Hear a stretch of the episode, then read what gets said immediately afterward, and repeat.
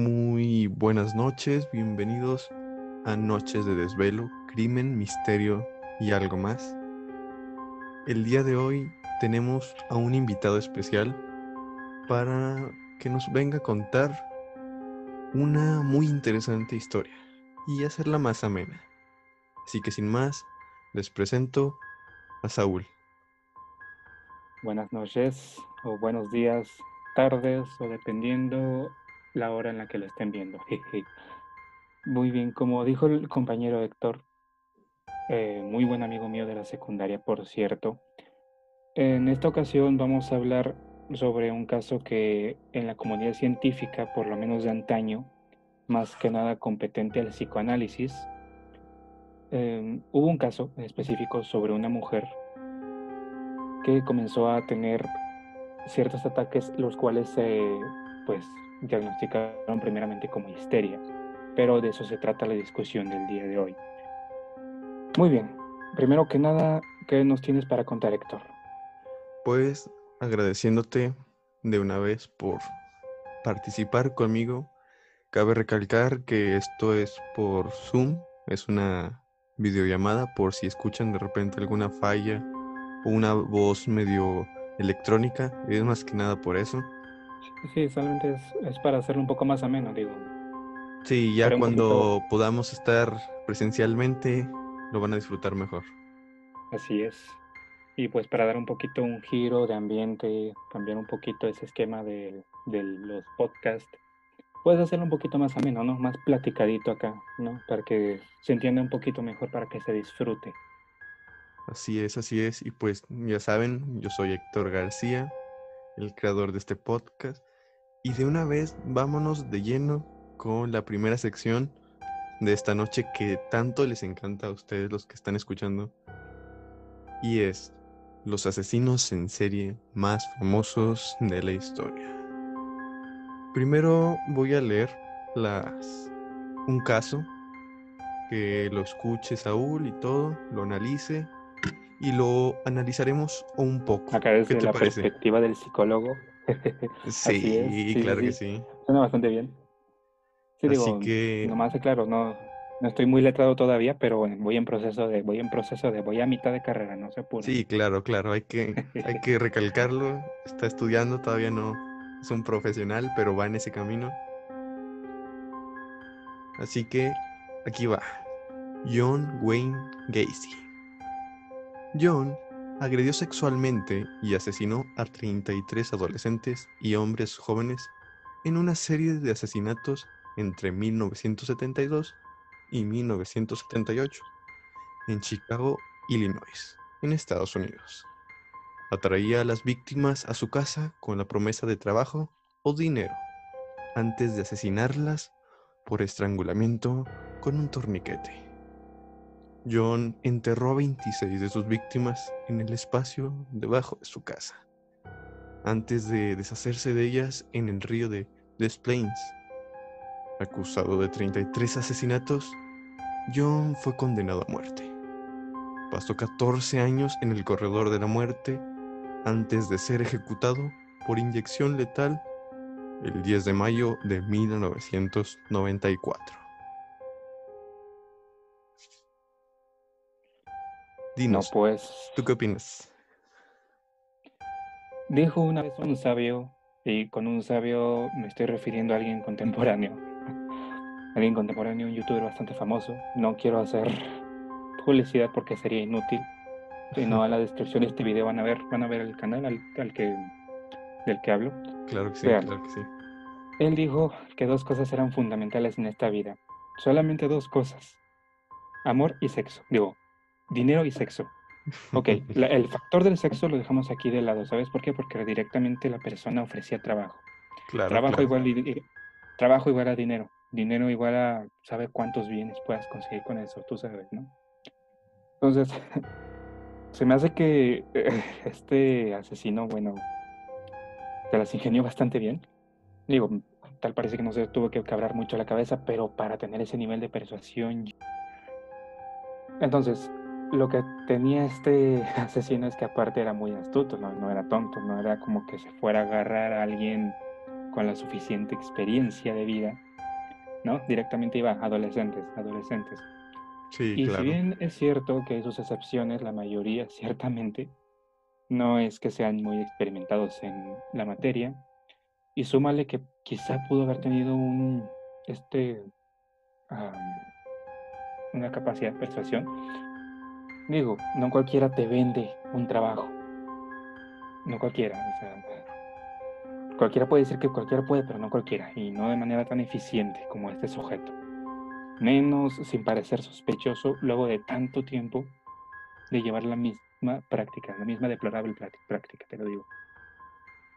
De hecho, pues por lo que he analizado y les he contado aquí en el podcast, normalmente se atacan a adolescentes, a mujeres o niños y personas mayores. ¿Tú por qué crees que sea esto?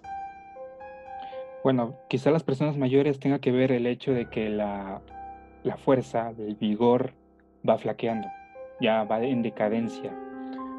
Si bien puede que no se dejen engañar tan fácilmente como un adolescente, o puede que sí, dependiendo del estado de la persona, físicamente no pareces, nada parece indicar que puedan estar a la par de su atacante.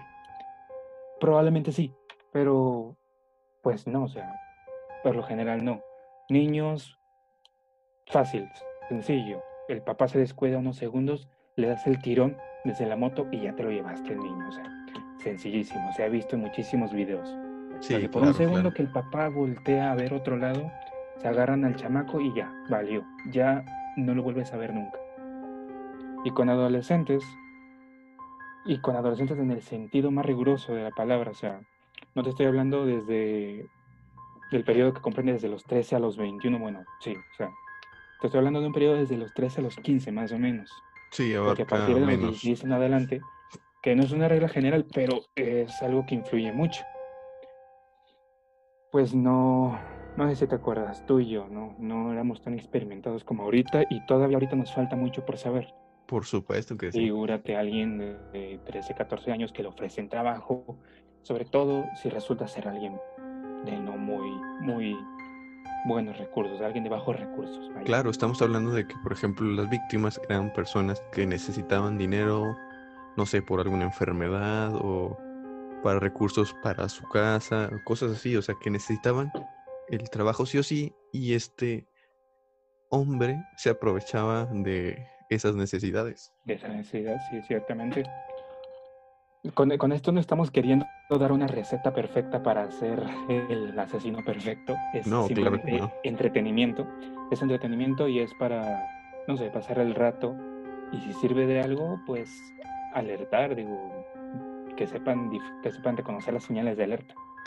Sí, claro, porque por ejemplo, el caso que mencioné en episodios pasados, Jack el Destripador o el asesino del Zodiaco, o sea, a pesar de que tal vez no asesinaron a tantas personas, principalmente Jack el Destripador, no fueron descubiertos nunca. O sea, su habilidad fue más que nada el poder desaparecer sin dejar rastro. El poder desaparecer sin dejar rastro y el tener la sangre fría para Claro, arrebatar claro. una vida, no cualquiera, ¿eh? No cualquiera. Y no, no, no lo digo con afán de admirar a la persona, no, es que no cualquiera tiene esa sangre fría. Quitar una vida, desaparecerla con tanta habilidad, sin Y remordimientos tan, aparentes. tan sádicamente. Sí, o sea, figúrate tú en algunas ocasiones cómo quedan los cuerpos, cómo los encuentran. Fíjate qué estómago debe tener la persona para cortarlo en pedazos en, en caso de que lo quiera, o para aventarlo en ácido. ¿Qué estómago? En serio, no. Gente Definitivamente, alguna vez. definitivamente una persona muy, muy enferma. Así es. Y bueno, comentaste que tenías otro caso, ¿no es así? Sí, claro que sí. De hecho, ya te iba a decir que pasáramos al siguiente caso para irnos luego. estamos deteniendo mucho, mucho, mucho más de lo esperado, al parecer. Sí, pero pues nada, está bien, está bien. El siguiente caso es de Andrei Chikatilo. Andrei fue un asesino en serie soviético, apodado el carnicero de Rostov. Cometió asalto sexual, asesinato y mutilación de al menos 52 mujeres y niños en Rusia. entre 1978 y 1990. Creyendo que él era el asesino, la policía llevó a cabo un fiel vigilancia, una fiel vigilancia que finalmente proporcionó los motivos adecuados para arrestarlo. Confesó haber cometido un total de 56 asesinatos y fue juzgado por 53 en abril de 1992. Los familiares de las víctimas exigieron que las autoridades lo dejasen en libertad para poder matarlo ellos mismos. Fue acusado y condenado a muerte por 52 de estos homicidios en octubre de 1992 y posteriormente ejecutado por un pelotón de fusilamiento en febrero de 1994. Él tenía 57 años. Ok, aquí hay un patrón en común. Gente joven y también mujeres, mencionaste, ¿verdad? Sí, mujeres. Porque queramos aceptar o no, y esto, no sé, probablemente haga enojar a algunas personas, probablemente no, depende de las palabras que yo use. Ciertamente está comprobado, físicamente una mujer perfectamente puede superar a un hombre. Depende, depende. Pero estadísticamente, físicamente, o sea, ah, es muy difícil que una mujer o las mujeres en general tengan esa hegemonía, físicamente hablando, recalco. O sea, depende, obviamente. Si tú, si tú agarras a un hombre flaco, todo escuálido, que tiene la cara toda enjuta, figúrate Don Quijote de la Mancha y lo pones contra, contra Tronchatoro. Claro, claro. No, Don Quijote va a servir más que para hacer un palillo de dientes. Pero... Sí, aquí más que nada depende del estado físico y la habilidad de la persona para defenderse. Así es. Entonces, mi punto es, ¿perfectamente una mujer puede superar a un hombre físicamente? Sí, pero si lo comparamos a la mujer más fuerte del mundo, creo que habría que investigar eso, no sé. No me voy a, atrever a aseverar eso ahora porque no tengo el dato, pero si comparáramos con la mujer más fuerte del mundo contra el hombre más fuerte del mundo, ¿tú qué crees? ¿Cuál crees que sería el resultado? O sea, sin atrevernos a pues hacer aseveraciones hasta que tengamos el dato, pero ¿tú qué crees? Pues una suposición así, según la lógica de lo que vimos en biología, pues sería que el hombre. Así es. Por simple evolución. Sí, claro, claro. De hecho, me tocó que algunos mensajes que me llegaban al podcast era de que la mayoría de los asesinos acababan con la vida de mujeres. y decían que era que si podían considerarlo, considerarlo como feminicidio, cosas así.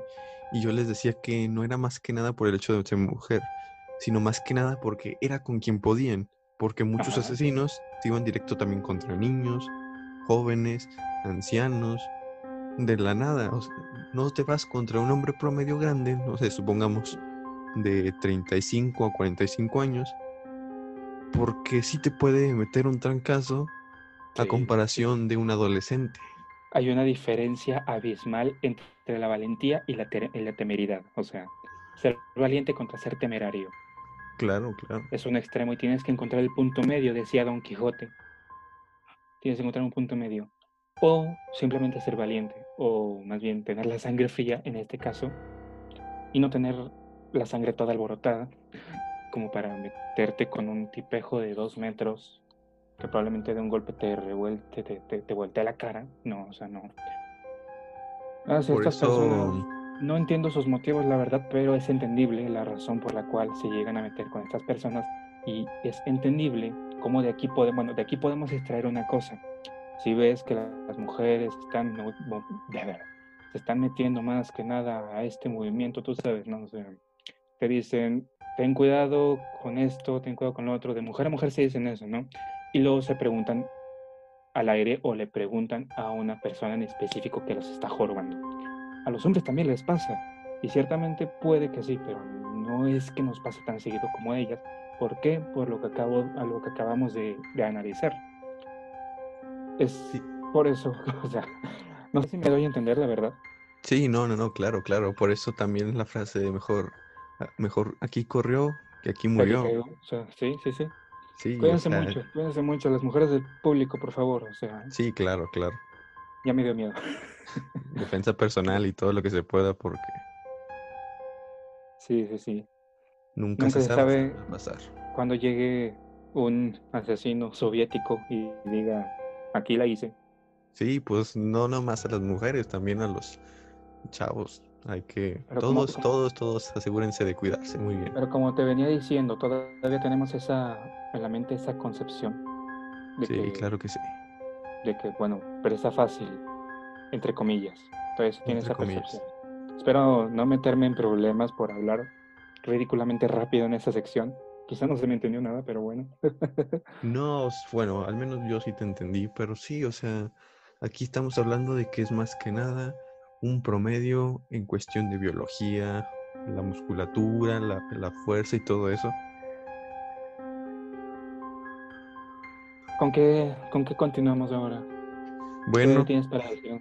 lo que sigue es la siguiente sección de esta noche.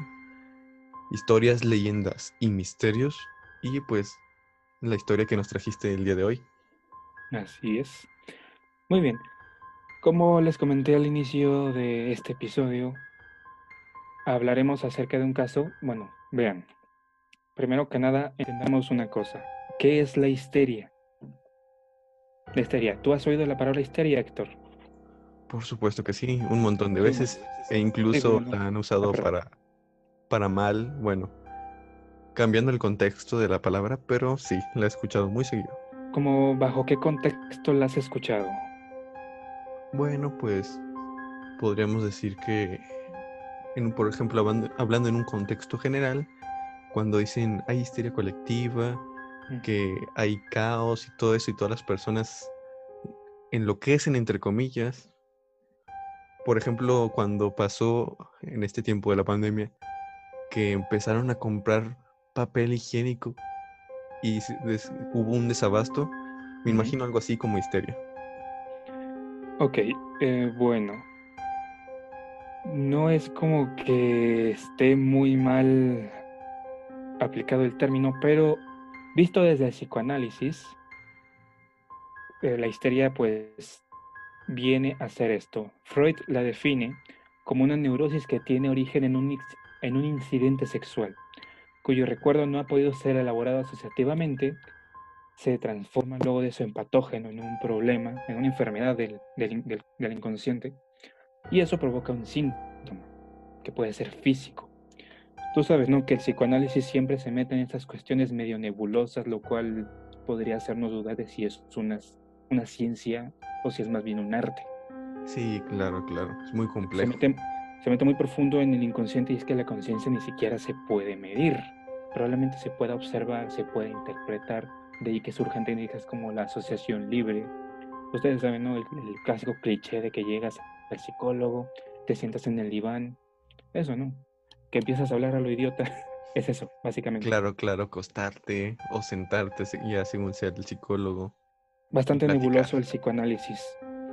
Bueno, y tan nebuloso fue que hace muchos años, durante los días de Freud, fue atribuida únicamente a mujeres. Pero bueno, por una, una razón que por el momento no tengo el dato, pero más adelante se le pudo diagnosticar a hombres igualmente. Y aquí vamos de nuevo con la- lo nebuloso, ¿sabes? Con esto, estos constructos que sacaron Breuer y Freud. Breuer es un, pues, trabajó con Freud también.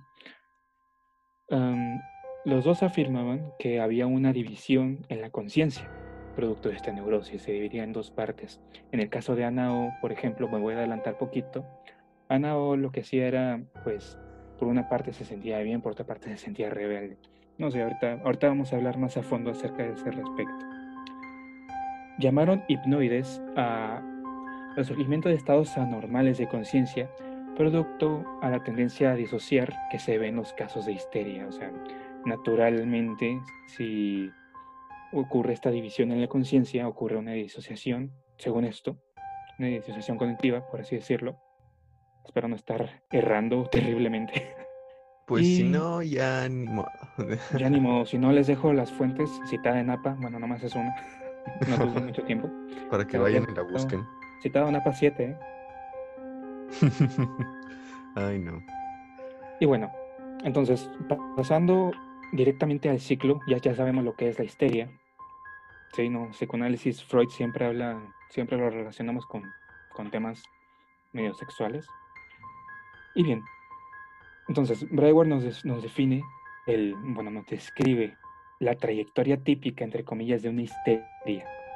Primero se forman estos estados hipnoides, un contenido de representación.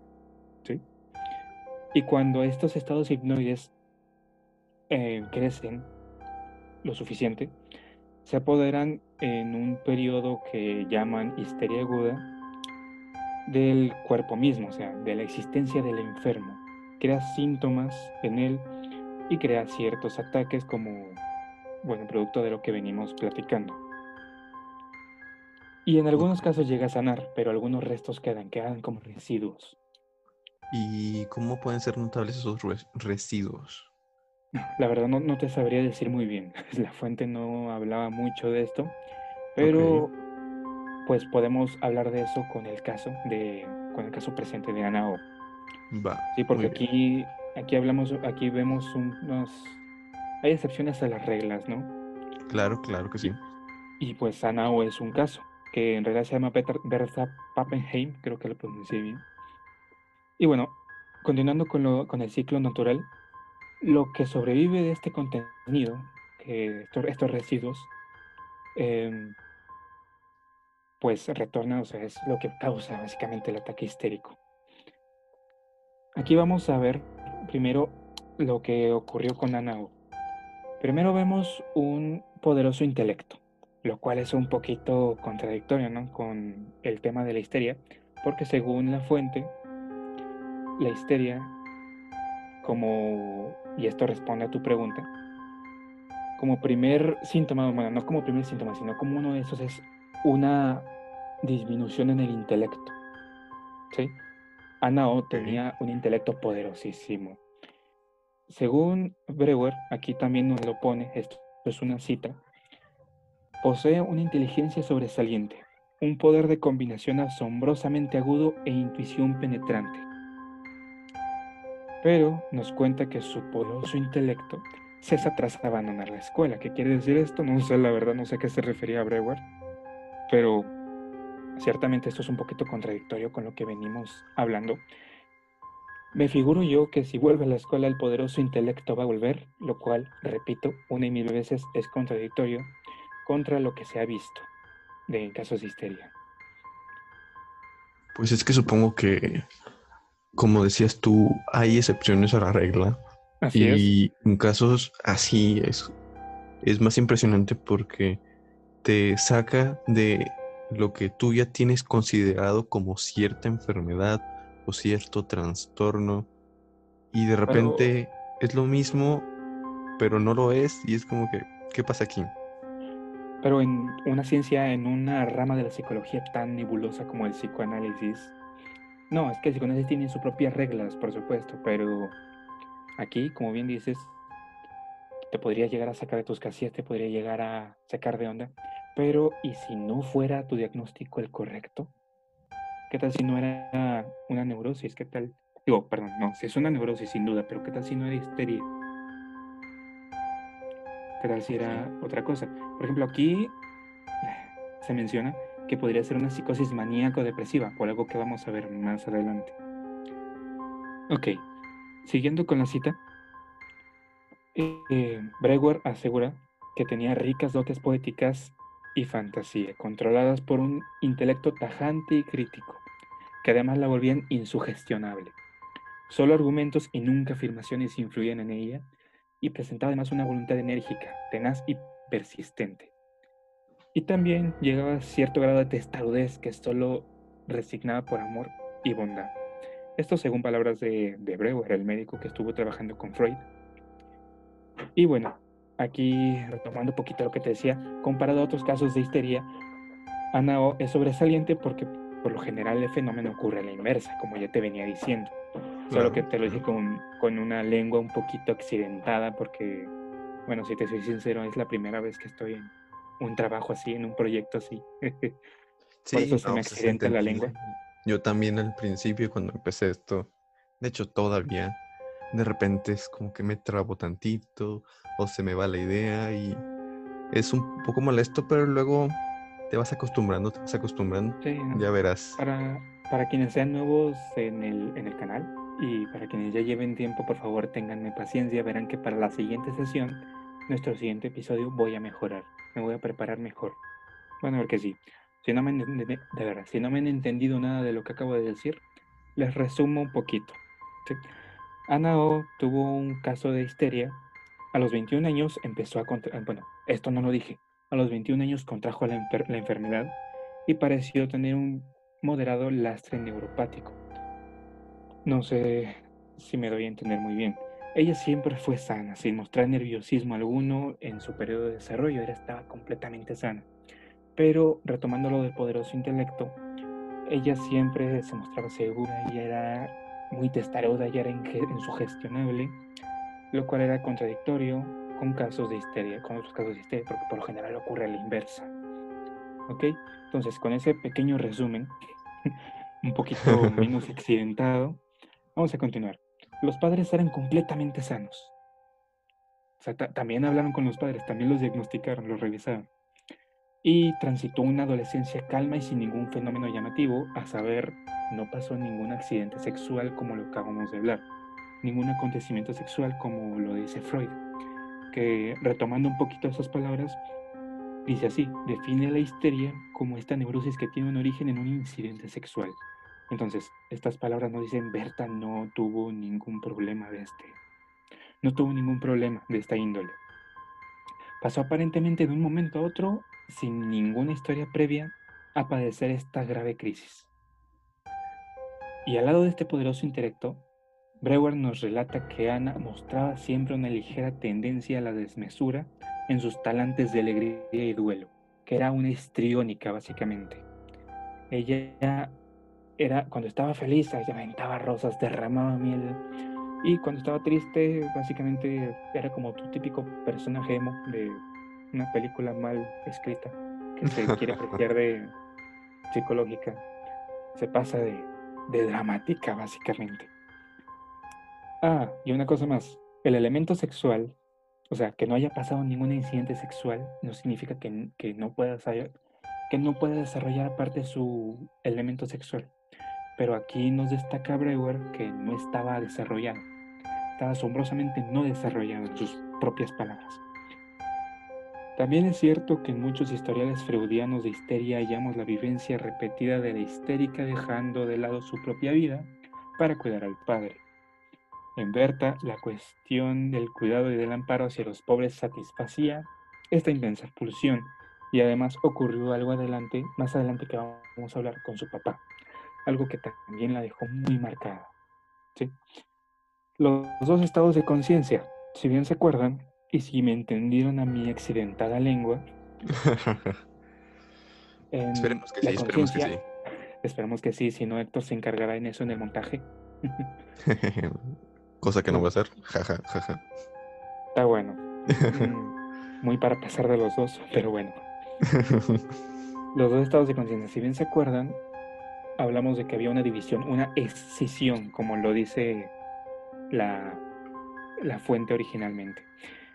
Breuer se convence de estar ante una grave alteración, alteración psíquica. Existían dos estados de conciencia enteramente separados. Alternaban entre sí muy a menudo y sin transición y fueron divorciándose cada vez más en el curso de la enfermedad. En uno de ellos conocía su entorno. Estaba triste y angustiada, pero relativamente normal, o lo que podríamos llamar normal en su caso.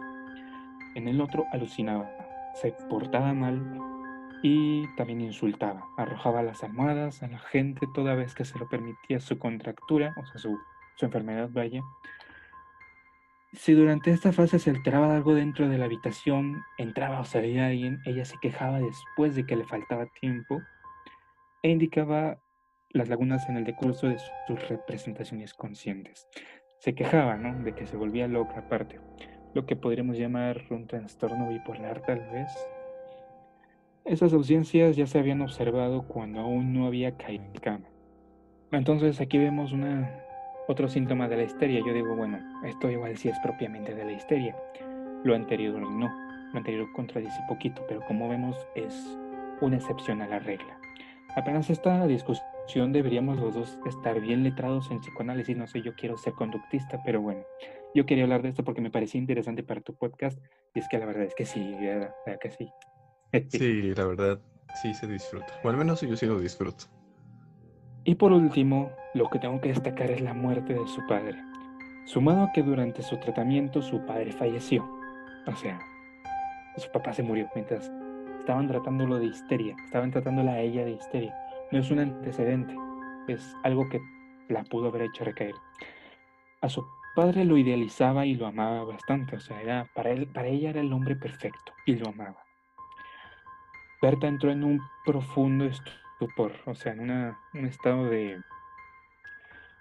Pues no, el estado de duelo no, o sea, esto es algo bastante, bastante extraño, ¿no? Porque aquí nos asegura la fuente que ella no hizo el proceso de duelo, no pasó por el proceso de duelo tal cual, lo cual hace que sea dudoso el diagnóstico, ¿no? Con estupor me quiero referir al asombro o sorpresa exagerada que impide a una persona hablar o reaccionar. Se quedó en shock tras la muerte de su padre. Luego, pues estupor duró dos días y salió de él en un estado muy alterado, pero después de eso no hubo proceso de duelo. No, no sufrió la pérdida y según los estudios, bueno, pues no pareció estar en proceso de duelo. Una, hubo una esencia de dolor que se espera, una, o sea, este dolor se esperaría encontrar en ella, porque si te acuerdas, en uno de sus estados de conciencia, pues en un lado exageraba sus emociones. Era de esperar que ella se sintiera terriblemente mal. Terriblemente mal, o sea. Claro, era lo lógico que se pusiera muy mal. Entonces, sencillamente no, Se deja a discusión, la verdad, o sea, según la fuente se deja a discusión esta pregunta si es en verdad o si fue otra cosa. No sé, ¿tú qué opinas, Héctor, desde tu perspectiva? Yo sé que no tienes estos fundamentos todavía, tienes algunos, yo sé, pero no sé, desde tu postura, ¿tú qué opinas? ¿Tú qué pensarías según lo que te acabo de comentar? Pues es que está muy interesante, la verdad, tengo que admitirlo. La idea de que lo ves desde la postura de que era histeria. Bueno, podría ser histeria. Podría ser histeria. Pero no sé, me quedo pensando. Intentaron analizar otro tipo de problemas. No sé, por ejemplo, voy a decir esto prácticamente loco, pero por ejemplo, una personalidad múltiple, por así decirlo, que por eso en ciertos momentos estaba demasiado feliz y en otros demasiado triste y en otros ni siquiera hubo una reacción que tú esperarías por las, por las otras emociones o no sé, simplemente ella era tan inteligente, tan que podía controlar las emociones. Pues no estoy seguro de que hubieran podido hablar sobre, bueno, no. A ver, inevitablemente tienes que pensar en qué posibles enfermedades son, hay que analizar los indicios. Y me figuro que según sus conocimientos hablaron de histeria a juzgar por los otros síntomas, que también la fuente hablaba acerca de problemas en el lenguaje, pero pues esa es una parte muy extensa. Sí la tomé, sí la leí, pero pensé que sería muy extenso para el podcast. Si quieren, si gustan más a fondo, yo puedo hablar al respecto. Aparte, o podemos hablar al respecto tú y yo en otro capítulo. Claro, claro. Entonces, realmente sospechar acerca de otra enfermedad y sumado a lo que se dice de Sigmund Freud, que era un fraude, muchos aseveran que es un fraude, probablemente ni siquiera atinaron a lo que era y pasó a la posteridad porque pues era Freud, era la estrella del psicoanálisis. O sea, ahí, eh, existiendo ahí en su imagen tan icónica de él sosteniendo el puro mientras te mira con cara de pocos amigos. o sea, difícilmente, difícil cuestionarlo en ese tiempo, me imagino. Pero ahorita algunas cosas más están saliendo a la luz. Pues es que sí, es de, ay, es de pensarlo porque claro, en su momento pues no tenían todo lo, por ejemplo, tecnológico o el conocimiento científico que tenemos ya actualmente, tal vez actualmente sí podrían haber determinado con exactitud qué era, o tal vez no, pero definitivamente está muy en duda que fuera histeria. Un psiquiatra ya la habría medicado. no, lo que usted tiene es estrés, no se preocupe. ¿Usted tiene estrés postraumático? ¿Ha vivido algún acontecimiento feo? No. Ah, caray. ah, caray. Bueno, entonces. No, pues. ¿Qué le ganas? Que Dios la acompañe. Así es. Pero bueno. Espero que. Espero que mi sección no haya sido tan accidentada. Yo digo que sí fue. Pero espero pues, haberlo hecho decente. No. No, estuvo muy bien porque si recordamos los que ya han escuchado, ya llevan tiempo escuchando este podcast desde la primera temporada, Saúl estuvo en el episodio del fantasma de la colonia Landing. Nos contaste un poco de eso. De hecho, quedó pendiente algunas cosas que hay que retomar. Así es. Y pues. ¿Y sabes qué? Dime. ¿Sabes una cosa? Mira, a la siguiente no me voy a meter en estos, en estos temas, mira, o sea, yo sé, es interesantísimo, yo sé, pero a mí el psicoanálisis no me llama la atención, yo quiero, a mí me interesa más el humanismo, el conductismo, pero a la otra, ¿sabes qué? Y esto puede ser publicidad, eh, bueno, no publicidad, no, para que se vayan preparando. Tal vez yo les venga a traer cosas acerca de literatura, algo, un dato perturbador, un dato interesante acerca de un libro, por ejemplo. ¿Has oído hablar de la cueva de Montesinos? Mm, Que aparece en Don Quijote de la Mancha. Ah, creo que sí, sí, sí. Sería interesante hablar un poquito acerca de lo que Cervantes pone en este libro como parte de las fantasías de Don Quijote y compararlo con lo que es en realidad la cueva de Montesinos. No sé qué te parezca. Algo así, ¿no? Más o menos, un poquito más aterrizado. O te puedo hablar, no sé, un caso, podemos hablar tú y un caso en particular, y yo te lo analizo desde lo que ya sé, lo que ya domino, pirámide Maslow o algo así. No sé, ¿tú qué te parece? Bueno, pues ahorita eso te, te tengo una propuesta ahorita. Ok. Así que mira, vamos a continuar. Hay que continuar con la última sección de la noche. Dale pues. Vámonos con películas de terror basadas en hechos reales. Sao no cuenta. No, Saúl no cuenta. No, aquí, bueno, al menos ahorita no la tengo. Interestelar tampoco. Pero eso no es de terror. ¿Qué más terrorífico quieres que la posibilidad de perderte en el espacio-tiempo? ¿Qué más terrorífico quieres? Ricky Morty. Volver al futuro. Pero de, del 2000, de los paradoja. 2000. bueno, aquí va. Aquí va, aquí va, aquí va. El muñeco diabólico. Chucky. La- en la película, una madre soltera le regala a su hijo para su cumpleaños un muñeco, que está muy de moda, pero poco después descubre que está poseído por un asesino en serie. La película está basada en el caso real de Robert the Doll, una de las criadas o esclavas en esa época, supuestamente experta en vudú, le regaló a un niño pequeño el muñeco. El niño y el muñeco eran inseparables, y los padres escuchaban voces cuando jugaban con él. Pero todo empezó a empeorar cuando los vecinos les comentaron que veían una sombra recorrer su casa cuando no había nadie. Además, el niño culpaba a su muñeco de hacer travesuras cada vez más violentas. Dime, ¿tú qué opinas al respecto? Primero que nada, no entendí muy bien, o sea, ¿por qué el muñeco hacía eso? ¿Tenía algo dentro o cómo no? No entendí muy bien. O sea, el muñeco era vudú. Al parecer, Ah, le- ya, ya, vudú. Maldita sí. sea, eso explica todo. bueno, o sea, el real. El de la película, pues, bueno, también lo explican con vudú. Pero aquí hablan de que una señora hizo más cosas. Me imagino que fue en venganza. No sé si el niño habrá sido hijo de los que tenían a esta señora como esclava. Mm, ok. Bueno, no sé quién más ha visto esta publicación en Facebook, que tú vas a, tú pasas por la imagen y tienes que decir perdón, Robert, Robert. Ah, en sí, inglés, es él, obviamente. es él. Es él, es él.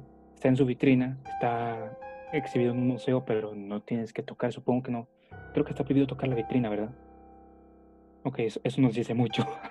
Claro, claro. De hecho, mucho. como dato, el muñeco está en el Museo de East Martello en Florida, en Estados Unidos. Ok, ok. Estadounidense aparte. Mm, Sí, de hecho se supone que para tomarte una foto con él tienes que pedir permiso. Tienes que pedirle permiso a él. Sí, a él. Ok, ¿y cómo sabes que te ha dicho que sí? Eso es lo que me intriga. O sea, ¿cómo saben que sí tienes el permiso? ¿Se recarga en la vitrina o no sé cómo funciona eso? Porque al menos yo Ya no sé, me ya sé. tomaría foto con Le él. pides permiso, te tomas la foto y si te mueres es porque no te lo había dejado. Exacto, tal vez es una posibilidad. Nada. Pero yo opino que tengan mucho cuidado con la brujería, no jueguen con, no jueguen con eso, es malo. Sí, claro, claro. Es, son Porque temas que tal vez no podemos que- explicar como tal, pero mejor no hay que jugarlo. Ciertamente uno podría pensar, brujería, mm, no, no, esto no es, no es real. Pero si te fijas, por más ciencia que haya, hay cosas que no puedes explicar con la ciencia. Es ahí Sí. donde se le atribuye lo espiritual. Es ahí donde muchas personas agarran y dicen que eres primitivo porque lo que era algo espiritual, algo religioso. Porque no, tú sabes, ¿no? Lo que se decía, que en las civilizaciones antiguas que eran primitivas, tenía, debíamos tener un dios o algo, una imagen, para que nos llevara a, a la cima y para darle un sentido a nuestra existencia. Bueno, puede que eso tenga razón, pero no me dejarás mentir, siguen existiendo cosas que no puedes explicar con la ciencia. Claro, No claro. todo es 2 más 2 es 4, no todos son teorías de psicólogos, no todos son teoría de cuerdas. Hay cosas que no puedes explicar así, tal cual. Sí, más que nada aquí, pues es recordarle a las personas que si no entiendes algo y hablando en este contexto y si no crees, pues como quiera no te arriesgas. ¿Para qué arriesgarte? Nunca Mejor. se sabe. Sí, nunca se sabe. Es, Si es no era, pues qué la- bueno. Sí, sí, pues ya valió. Es como que nunca te hayan asaltado, pero de pronto se te ocurra salir a las 11 de la noche en Ecatepec. No le juegues. Sí, claro, favor, claro. no, Mejor no arriesgarse. no te arriesgues. Y Mm, pues bueno, aquí viene la propuesta que tenía pensado. Tengo pensado a ver si la aceptas. a ver, te recuerdo que Quiero. ya no soy papá casada. ¿eh? No te creas. no, no, no, no, no. Eso ahorita no. Ahorita no, aquí no, en, en público no. Aquí no, aquí no. No, me refiero a hablar de Michael Myers. ¿Qué sabes de él? Mm, Michael Es el asesino suena. serial de Halloween. Halloween, ¿me refrescas un poco la memoria? No, no recuerdo. Bueno, Halloween. La primera de Halloween, según recuerdo, es de 1978. Y pues es una niñera, Emily Curtis, si no mal recuerdo. Es la protagonista. Y Michael Myers, el asesino de la máscara blanca con cuchillo. No era Jason. No, ese es el de la máscara de hockey. Ah, ok, ya, ya, ya. Pero esta es una máscara tipo Halloween. Y pues sí, la Mm. película literalmente se llama Halloween. Pero Bueno, la propuesta es que hagamos un video específicamente solo de él. Suena bien. Pero- Analizar, ¿Un video en este formato o, o cómo? ¿O en No, otro formato más?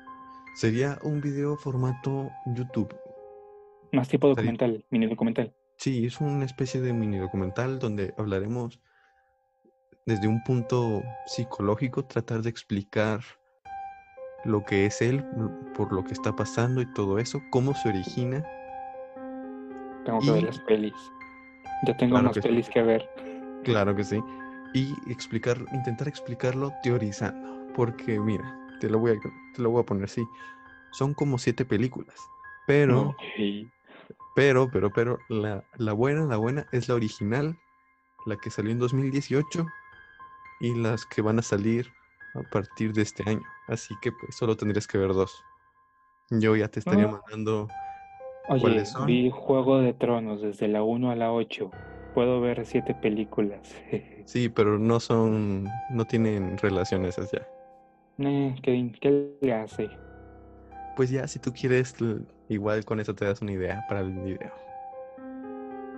Suena bien. Pero bueno, qué bueno que te agrada la idea para estar en contacto y hacer esto de el video de Michael Myers, porque lo subí en redes sociales, hice la encuesta de quién querían, a Jason o a Michael Myers, y pues ganó Michael Myers. Perfecto. Ya tenemos más temas de qué hablar. Ya, ya se van acumulando. Muy bien. Entonces, ¿qué procede con esta pequeña conclusión de que seguiremos haciendo más proyectos? Voy a tratar de, como les digo y repito, intentar controlar esta lengua, porque a veces se me va. eh. Trato de no errar, pero termino errando.